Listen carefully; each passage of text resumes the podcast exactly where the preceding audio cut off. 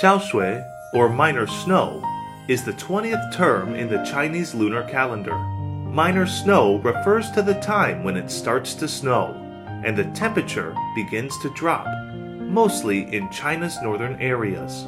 As cool winds blow in from the northeast, freshly fallen snow freezes at night and melts quickly during the day.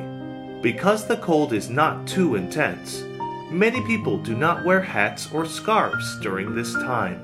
According to an old Chinese saying, the head is the place where all passages of the body gather. Therefore, it is sensible to be wary about one's head getting too cold. To prevent this, during cold days, people in northern China will eat hot and spicy food to keep warm.